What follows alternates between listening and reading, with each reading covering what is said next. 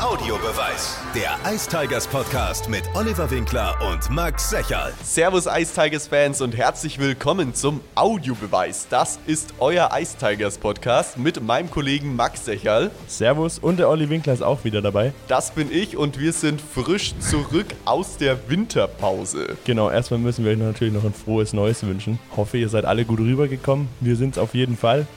und die Ice Tigers auch. Wir wissen es, eine Niederlage, zwei Siege nach dem Jahreswechsel.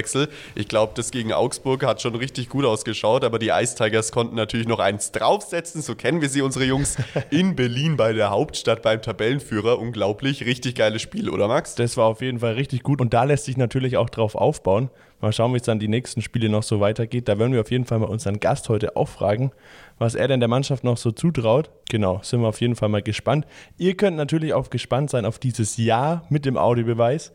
Wir haben einiges geplant und haben auch heute schon mal unsere Kontakte spielen lassen. Wir hauen richtig einen raus, keine Kosten, keine Mühen gescheut. Wir haben äh, alles versucht, um euch die beste Spezialausgabe ever auf den Tisch zu knallen. Genau. Mit wem sprechen wir denn? Wir sprechen mit einem ehemaligen Torwart der Ice Tigers, war auch mal bei den Augsburger Panther unter Vertrag und bei den Adler Mannheim. Ja, man kann ihn hören, ab und zu mal. Genau. Wenn man Lust hat, äh, auf Magenta Sport und man kann ihn auch bei Olympia hören. Ich wollte gerade sagen, Olympia, da habe ich ihn auch noch im Ohr. Ja, da äh, halten mir das auch noch ein bisschen nach durch unsere Ohrmuscheln.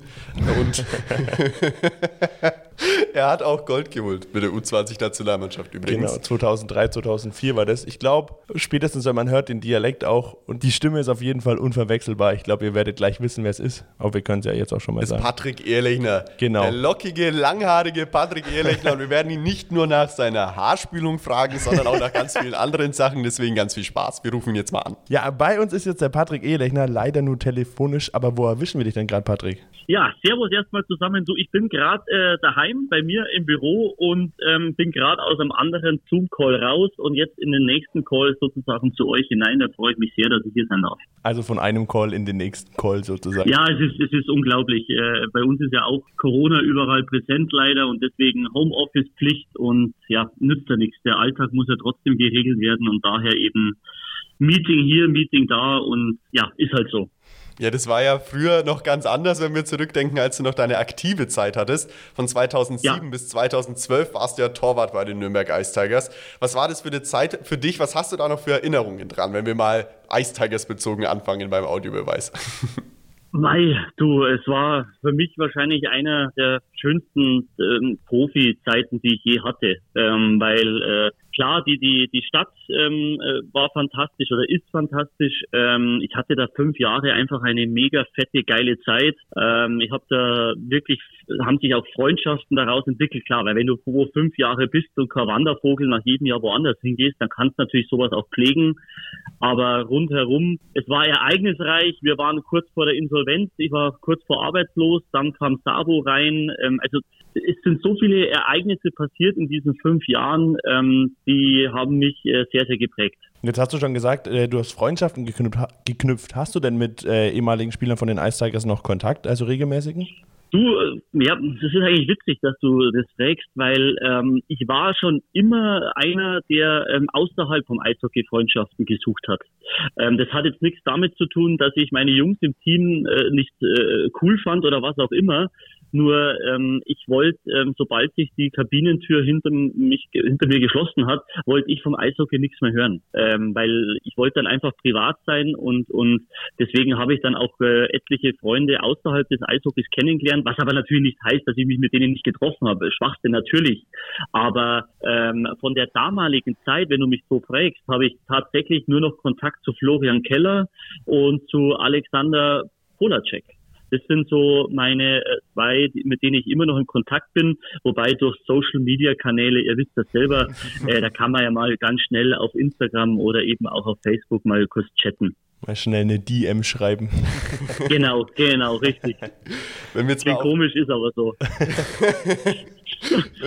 Wenn wir jetzt mal die aktuelle Saison anschauen, du hast ja schon äh, ein paar Spiele der Ice Tigers auch kommentiert auf Magenta Sport. Wie würdest du die Jungs momentan so einschätzen, so von außen betrachtet?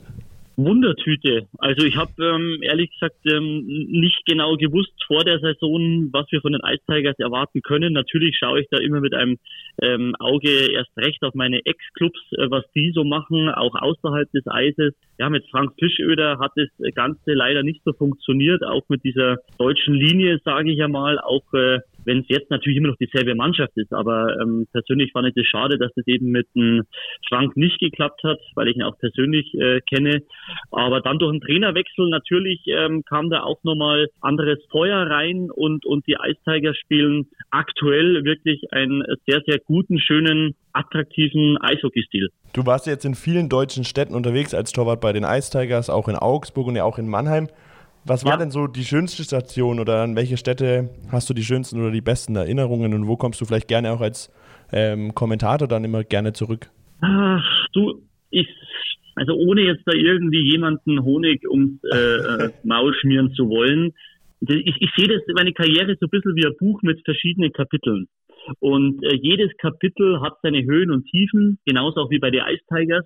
Und ähm, ich war wirklich zu allen Städten sau gern hin und, und, und bin da, fühle mich wieder wie daheim wie damals. Also selbst in Hannover, die es jetzt nicht mehr gibt, selbst in Duisburg, die es jetzt nicht mehr gibt, also jetzt nicht mehr in der DL oder Mannheim, weil ich habe ich hab so viele verschiedene persönliche Ereignisse in jeder dieser Städte erlebt, sei es positiv oder negativ, dass ähm, ich wirklich jede Stadt auf ihre Art und Weise wirklich äh, lieb gewonnen habe. Und das klingt jetzt wirklich sehr, sehr altgebacken, romanzenmäßig, aber es ist wirklich so, weil ich habe so viel gesehen, so viel mitgemacht und gehört und das ähm, bleibt dann einfach hängen.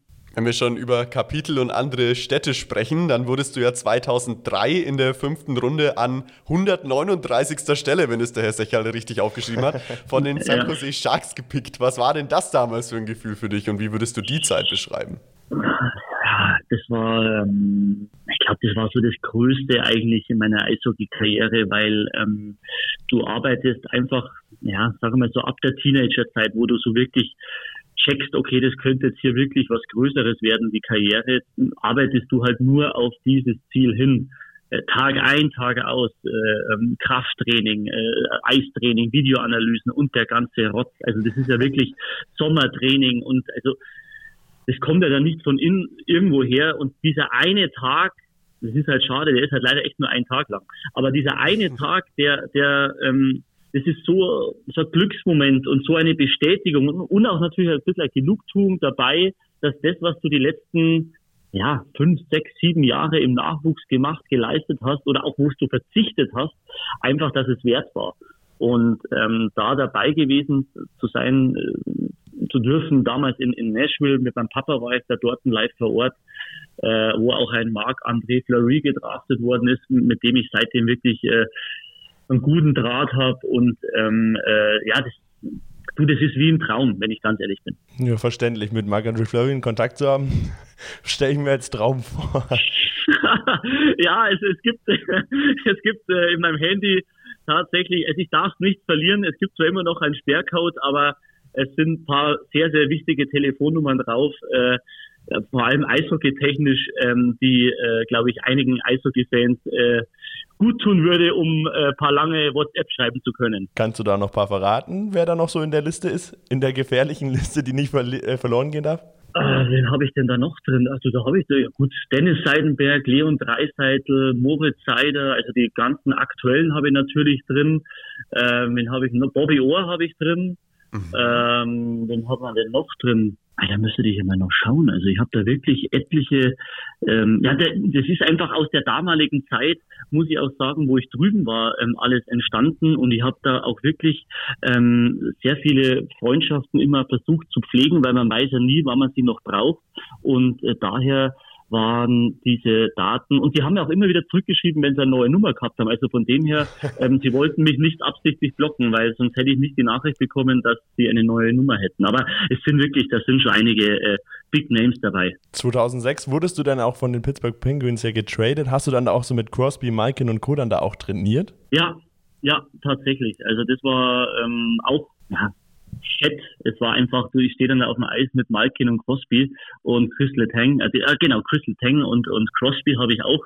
Ähm, aber ich sage jetzt einmal, dass ähm, ganz unabhängig davon, dass es ist dann einfach der, die Namen sind das eine, aber wenn du dann auf dem Eis stehst, ist es dann ein ganz anderes Gefühl, weil du eben äh, Eishockeyspieler bist. Und letztendlich geht's nur um den Puck. Und ähm, aber es war schon so, als ich dann mit dem Malkin da mal irgendwie äh, beim Essen war oder so, äh, das ist dann schon, äh, musste ich mich schon zwicken. Also schade, dass damals noch kein Instagram gab, weil sonst wäre ich sofort Insta live gegangen. Aber jetzt im Nachhinein bringt mir das natürlich nichts mehr.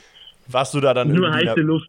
warst du dann da irgendwie auch nervöser vor den Trainings oder bei den Trainings oder war das dann an sich, wenn du die Maske aufhattest und auf dem Eis standest, wie jedes andere Training auch in Deutschland? Ja, na, das war dann wirklich so. Also da Maske aufgesetzt und ähm, klar war es unglaublich schwer, sage ich mal, die Schritte von Malkin oder auch von Fitz äh, zu lesen, weil das ist ja eigentlich das Hauptmerkmal von einem guten Torhüter, dass er anhand des Schlägerblatts wirklich erkennen kann, zu 90 Prozent, wohin die Scheibe geht.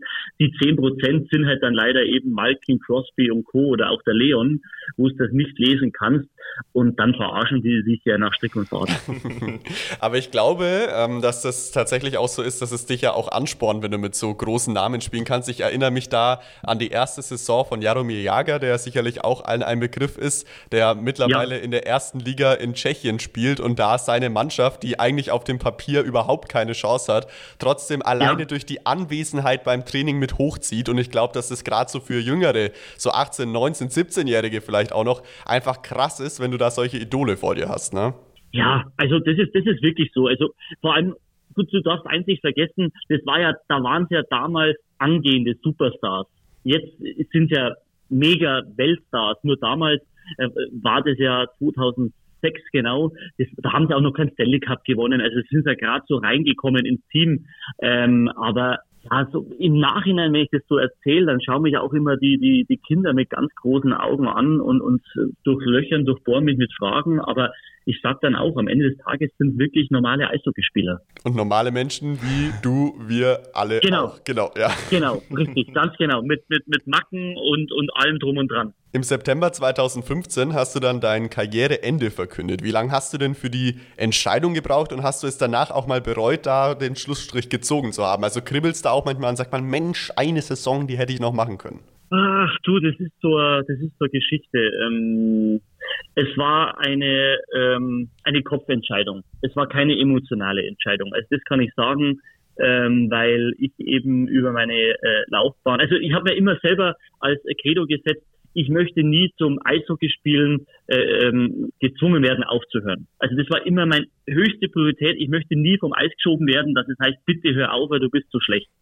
Das war schon mal ein Faktor. Und der zweite Faktor war einfach der, der ist leider auch ähm, real in der heutigen Zeit.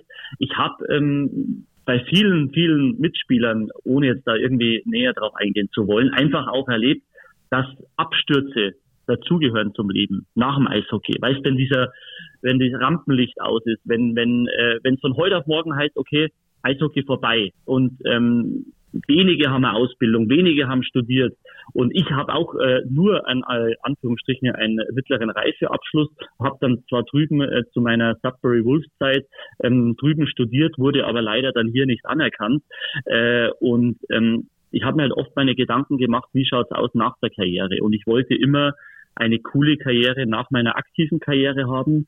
Und das war dann pures Glück, als da vom ähm, Red Bull Mediahaus in Salzburg das Angebot kam, äh, ein Trainee-Programm äh, zu absolvieren, weil die haben nämlich ähm, im Jahre 2015 weltweit, glaube ich, 500 ähm, ehemalige Profisportler äh, eingestellt und ihnen die Chance gegeben, eine Art Umschulung zu absolvieren. Also es war jetzt nicht nur in Salzburg, sondern es war wirklich überall auf der Welt. Und ich, ich war einer davon, den sie eben gefragt haben. Und am Anfang war das so ein bisschen Majestätsbeleidigung, muss ich ganz ehrlich sagen. So quasi, warum fragt denn ihr mich, ob ich jetzt aufhören will, um zu euch zu kommen?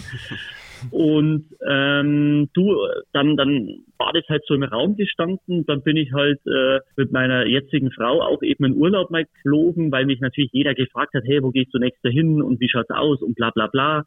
Und dann saß ich da, weiß ich noch, Dominikanische Republik am Strand.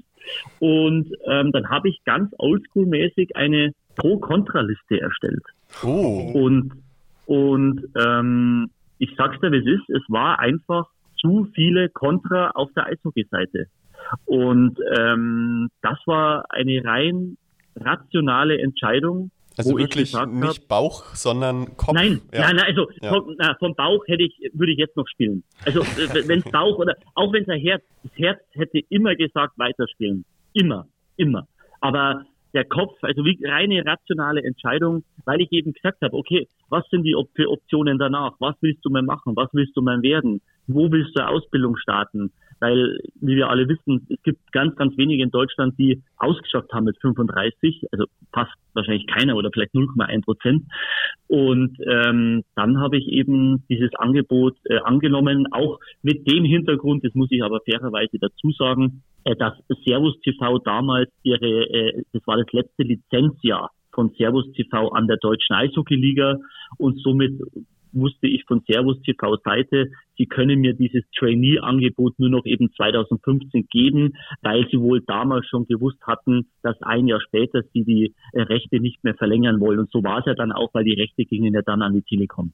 Jetzt hast du ja schon erzählt, nach deiner aktiven Karriere bist du dem Eishockey ja immer noch treu geblieben, dann eben als Kommentator dann bei Magenta Sport, damals ja dann noch Telekom Sport, ja. Ähm, aber eben nicht wie viele ehemaligen andere Spieler irgendwie als Trainer oder im Coaching-Staff. Hattest du dann diesen, diesen Gedanken, mal Kommentator zu werden, schon eher oder erst durch dieses Angebot von Red Bull? Du, da kommt jetzt wieder Nürnberg ins Spiel, weil ich habe meine erste Erfahrung im Mediengeschäft gesammelt, als ich einen Kreuzbandriss hatte und es gab auf Franken TV mit damals Wolfgang Gastner, jetzt wird's ja Wahnsinn. Ja. Patricks kleine Eishockeywelt. Ja, genau. Und ähm, das war einfach der erste Schritt für mich in diese mediale Welt und das war damals eben so, Kreuzbandriss, ich war raus, und ähm, dann war Sinopret war ja eben da und wir waren ja kurz vor der Insolvenz. Und dann habe ich damals mit äh, Otto Sükerer noch, äh, hat er mich gefragt und hat eben gesagt, du Patrick, du bist jetzt raus und nur in der Reha und finanziell Sinopret ist ja raus. Wir müssen schauen, dass wir die Ice Tigers ähm, mehr äh, medial äh, irgendwie in, in, in die Zeitungen oder ins Fernsehen bringen und kannst denn du da nicht, weil du bist jetzt verletzt, du bist eh raus, äh, kannst du nicht da irgendwie einen Beitrag dazu leisten? Du hast ja eh Zeit. Und, genau, ich habe ja eh Zeit, so blöd gesagt, weil ich ja nur in der Reha war und dann dachte ich mir, gut, sportlich kann ich ja die Jungs nicht helfen. Kinopret war, ist oder war abgesprungen als Hauptsponsor und ich wollte auch unbedingt in Nürnberg bleiben. Also dachte ich mir, okay, jetzt fangst erstmal an als Co-Kommentator im Radio war das damals bei N1, genau, so war das. Und ähm, dann irgendwann kam eben der Wolfgang eben auf mich zu und hat gesagt, du Patrick, magst nicht irgendwas in der Kabine mal drehen, weil zu dir sind die offener, zu dir sind die viel cooler drauf und ähm, nimm die Kamera und geh in die Kabine. Und so ging das dann eigentlich los. Und dann hatte ich da meine, glaube ich, fünf, sechs, sieben Episoden Patricks kleine Eishockeywelt. Und da habe ich das erste Mal gemerkt, Lecco Mio, das vor der Kamera mit Mikrofon, das taugt mir richtig gut. Könntest du dir dann trotzdem mal vorstellen, bei einem DEL-Verein als Trainer oder im Coaching-Staff zu arbeiten? Oder würdest du jetzt sagen, du bleibst im Eishockey nur treu als Kommentator oder so? Ja, also ich wollte immer Torwarttrainer sein. Das war meine Haupt, äh, ähm, Aufgabe, denn ich wollte immer das zurückgeben, was mir gelernt worden ist in jungen Jahren. Und ähm, ich wollte einfach den Erfahrungsschatz, den ich gesammelt habe über die Jahre, an die nächste, übernächste, drittübernächste Generation weitergeben. Ähm, ich war einfach einmal, also jetzt immer noch, weißt, ich war ähm, und es klingt jetzt alles so abgedroschen, ich war, als ob ich schon 80 bin, aber ich war seit meinem 16. Lebensjahr 15 Jahre unterwegs. Mhm. Also 15 Jahre, mit 16 habe ich meine Heimat verlassen und ich war 15 Jahre, 10 Monate immer woanders, war zwei Monate mal kurz daheim. Ich bin ein absoluter Familienmensch, ich bin absolut heimatsverbunden mit Rosenheim, ich liebe meine Heimat und ich war es einfach satt, woanders zu sein. Also du hättest jetzt mich nach auf meine Lieblingsinsel Ibiza schicken können oder nach äh, LA. Das wäre alles cool gewesen. Aber ich hatte es einfach satt gehabt, diese nicht zu Hause zu sein, nicht angekommen zu sein. Hier Hotel, da im Bus, da im Flieger. Und deswegen war für mich das nie, stand es auch nie im Raum, dass ich jetzt dann wieder, ich sage jetzt mal nach, keine Ahnung, äh, Hamburg gehe oder Berlin gehe als Co-Trainer oder Torwarttrainer weil ich wollte einfach mal endlich mal heimisch werden. Das war mein erstes Ziel nach der Karriere. Verdienst du dann dein Geld momentan in Anführungsstrichen nur als Kommentator beim Magenta Sport oder auch als Torwarttrainer im Nachwuchs oder wie schaut so dein Berufsleben momentan aus? Ähm, ja, also ich bin selbstständig ähm, und ähm, bin sozusagen für Magenta Sport im Auftrag als äh, Moderator, als Kommentator und eben auch als Experte manchmal ähm, im Einsatz, wobei sich meine Einsätze als Com ähm, weil sie eben ähm, anscheinend gut angekommen sind, äh, sehr vielfach haben und ich jetzt fast nur noch als Kommentator unterwegs bin und mir das auch richtig viel Spaß macht. Aber auch bin ich, ich sitze auch in der Eishockey-Redaktion bei Magenta Sport und äh, kümmere mich da eben um diese diversen Beiträge wie äh, die Top Ten, Save of the Week, ähm, äh, die Kühlbox, ähm, äh, die Dokumentationen mit äh, da muss, ich dich ganz kurz, da muss ich dich ganz kurz ja. unterbrechen, weil du ja gesagt hast, Save of the Week und die Top 10 und so weiter. Da hast du ja, ja. sicherlich auch den Save von Alex Dubois gesehen. Ähm, ja. In Krefeld, glaube ich, war das. Wie sicher warst du dir in dem Moment das Muster rein? Also weiß man das sofort, wenn man so. Also ich meine, du als Torhüter kannst es vielleicht noch anders bewerten, aber so als laienhafter Zuschauer hätte man gedacht, wow, was war das denn? Ja, also, so, also ich sehe wirklich in der, in der ersten Szene, da brauche ich auch nicht die, die Replay dazu, weiß ich schon mal sicher, der ist Top 3. Also das, das schreibe ich mir auf in meine Top-Liste, dann weiß ich, okay, Top 3. Und dann muss es erstmal eine andere Aktion geben vom Wochenende, die diese Aktion toppen kann oder gleichwertig ist.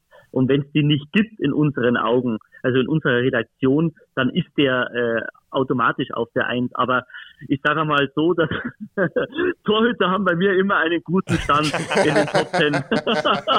ich, muss, ich muss zwar komischerweise jedes Mal in der Redaktion intern mich für die Verteidiger, Entschuldigung, für die Torhüter, nicht für die Verteidiger, für die Torhüter natürlich einsetzen, komischerweise. Ich weiß nicht gar nicht warum, aber ich verteidige sie wirklich bis aufs Letzte und dann kann es natürlich schon mal vorkommen, dass der ein oder andere Save auf der Eins ist. Jetzt hattest du ja gestern zum Beispiel wieder einen Einsatz als Kommentator, warst in Straubing unterwegs beim Spiel gegen Düsseldorf. Wie sieht denn dann so ein Arbeitsalltag bei dir aus? Wie läuft es ab? Also eigentlich beginnt der, der Arbeitsalltag einen Tag vorher, ähm, wo ich mich einfach hinsetzen muss, wo ich äh, recherchieren muss, ähm, ganz journalistisch-like ähm, äh, Stand der Dinge, Ausfälle, Form tief, äh, Form hoch, ähm, einfach ein bisschen rumtelefonieren, auch intern, äh, ob ich ein paar Insider-Informationen rausbekommen äh, kann. Ähm, und schreibe mir dann da so meine Notizen nieder. Und am eigentlichen Spieltag ähm, ist dann nur für mich der Reisetag eben steht da an. Also ähm, auch da gilt wie zu meiner aktiven Zeit, Treffpunkt ist immer zweieinhalb Stunden vor Sende Sendungsbeginn. Und ich habe eigentlich so angewohnt, dass ich so meistens drei Stunden, egal wo ich bin, vorher dort bin, weil ich mag das nicht, dieses Rumhetzen, sondern trink doch lieber irgendwo gemütlich einen Kaffee. Vielleicht sehe ich den einen oder anderen Ex-Betreuer, Ex-Trainer und kann mit denen noch ein bisschen quatschen. Und dann zweieinhalb Stunden ähm, vor Sendungsbeginn geht's dann los mit technischer Probe, ähm, Durchlaufprobe, dann werden nochmal die einzelnen Kameras getestet, ähm, dann bespricht man sich nochmal ab in der, im Ü-Wagen mit, mit äh, irgendwelchen Beiträge, die man zeigen möchte oder auch Spieler, die man highlighten möchte in dieser Partie. Das ist so zusammen so Ping-Pong-Spiel, sage ich, zwischen Regisseur, Leiter der Sendung, also LDS und mir.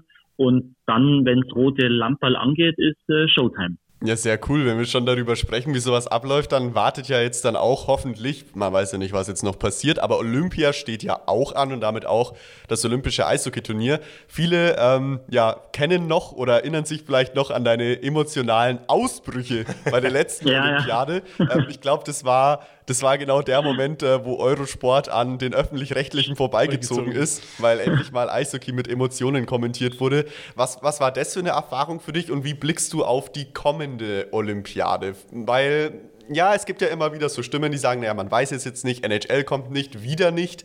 Man weiß von vielen europäischen Ligen nicht, wie die das so sehen. Bist du ja. da nervös oder wie, wie schaust du da drauf? Also erst einmal äh, auf die Frage mit von 2018. Ja, das war natürlich, ähm, ich sage mal, auch für mich einer der schönsten sportlichen Momente, auch wenn ich keine Sekunde gespielt habe. Aber das war so unverhofft. Das war so, das kam so aus dem Nichts. Das hat mich erwischt wie äh, wie ein Uppercut. Also das war wirklich, ähm, mit dem habe ich nicht rechnen können oder wahrscheinlich viele nicht. Und ich habe dann so mitgezittert und mitgefiebert und ähm, ja, da dabei sein zu dürfen äh, bei so einem Event vor Ort und das zu leben, also zu Lebzeiten. Und äh, das war ja, ich musste da einfach ins Sattel gehen, auch wenn es journalistisch für den einen oder anderen einfach drüber war. Aber als ehemaliger Spieler, wo ich ja auch dieses äh, Nationaltrikot mal äh, überstreifen durfte, musste ich eben so agieren.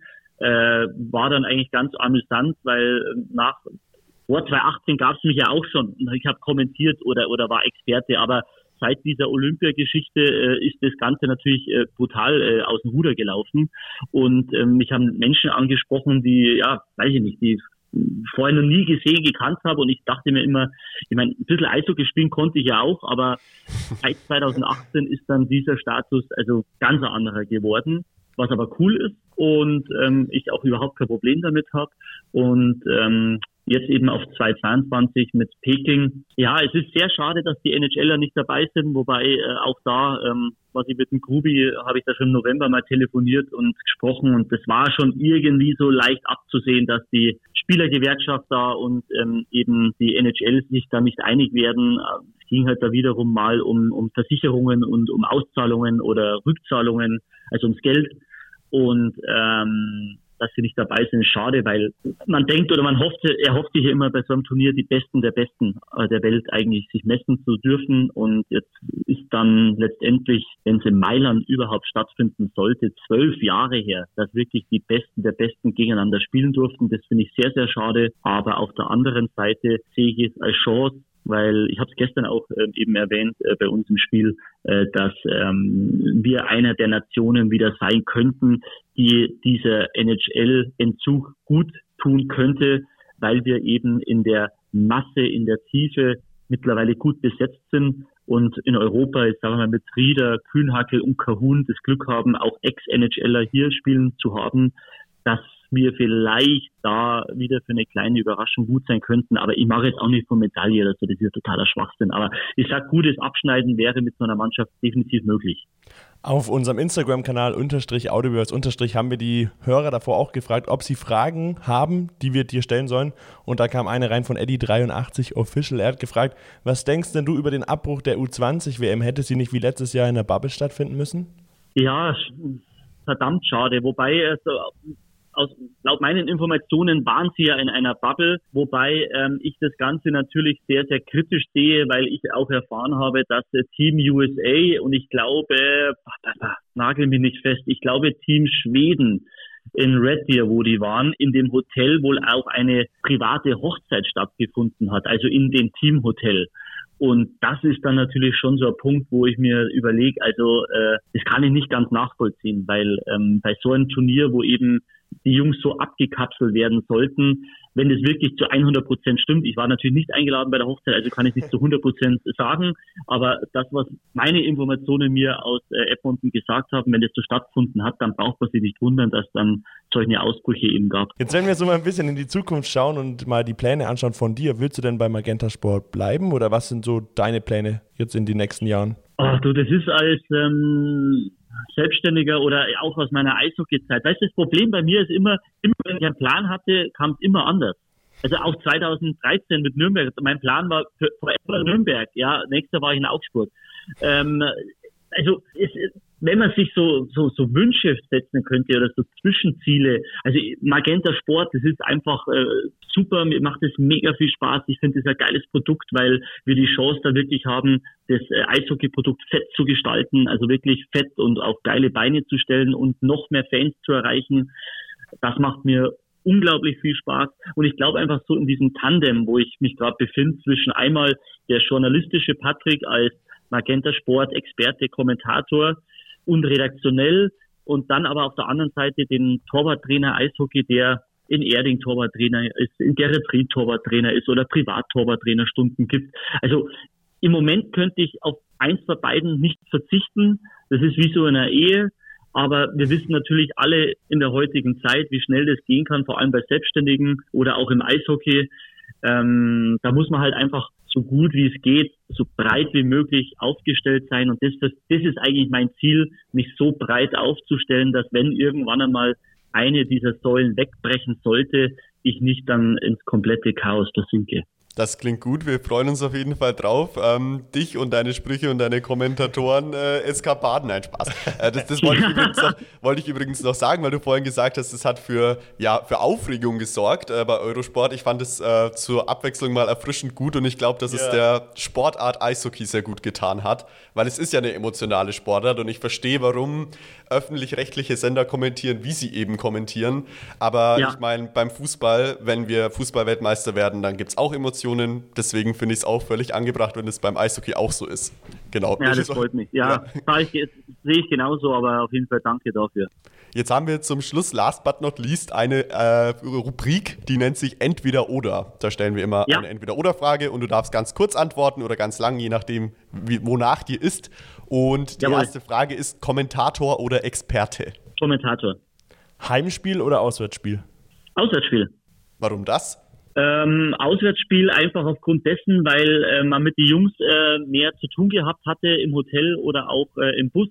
Das immer zu sehr, sehr witzigen Geschichten geführt hat oder auch Sachen, die du lieber hättest nicht mitbekommen wollen, aber hast sie dennoch mitbekommen. Und ähm, Auswärtsspiel, ich habe es geliebt, von den auswärtigen Fans immer ausgepfiffen zu werden oder wenn Bierflaschen äh, in meine Richtung flogen. Ist das motivierend? Definitiv. Ah ja, interessant. Mannheim oder Nürnberg? Nürnberg. Bier oder Weizen? Keines von beiden. Gibt es eine Alternative? Ja, ich bin eher so, ich, ich, du, ich bin seit Jahren auf den Gin Tonic, äh, auf den Gin-Genuss gekommen. Also ja. gute Gins, das ist äh, mein absoluter Favorit. Wein, okay, ich darf nicht so laut sagen, weil ich bin ja ein Oberbayer. Also ich trinke schon ab und zu ein Bier, aber ich bin wirklich eher der, der Gin-Typ, also definitiv Gin Tonic. Das heißt, mein Feierabendbier in der Arena gibt es nicht, du bringst dann deinen Gin mit. Ich würde wahrscheinlich meinen selbstgemixten Gin mitnehmen, ja. Bevorzugst du Social Media oder Fernsehen? Social Media. Drei im Weggler oder Weißwürste? Weißwurst. DL-Finale oder Olympia kommentieren? Olympia kommentieren. Und die letzte Frage wäre, selber kochen oder bestellen? Bestellen. Ja, sehr schön. Äh, da sind wir einer Meinung. Ich kann nämlich auch nicht kochen und möchte das auch nicht tun. Patrick, vielen lieben Dank, dass du dir die Zeit genommen hast und bei uns beim Audiobeweis dabei warst.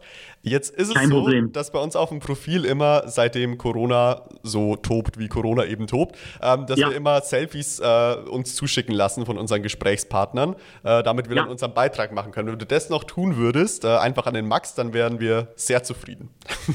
Kein Problem, das mache ich natürlich sehr, sehr gerne. Ich sage vielen Dank, dass ich äh, dabei sein durfte. Wünsche euch und eurer Podcast natürlich nur das Beste und wenn ihr irgendwas braucht in Zukunft, einfach nur melden. Das Super. werden wir auf jeden Fall machen. Dann danke dir, Patrick. Immer gerne. Ich wünsche noch einen schönen Tag. Ciao von now. Ciao. Ciao. Ja, ciao for now. Jetzt wissen wir Bescheid, Max. Jetzt wissen wir auf jeden Fall Bescheid.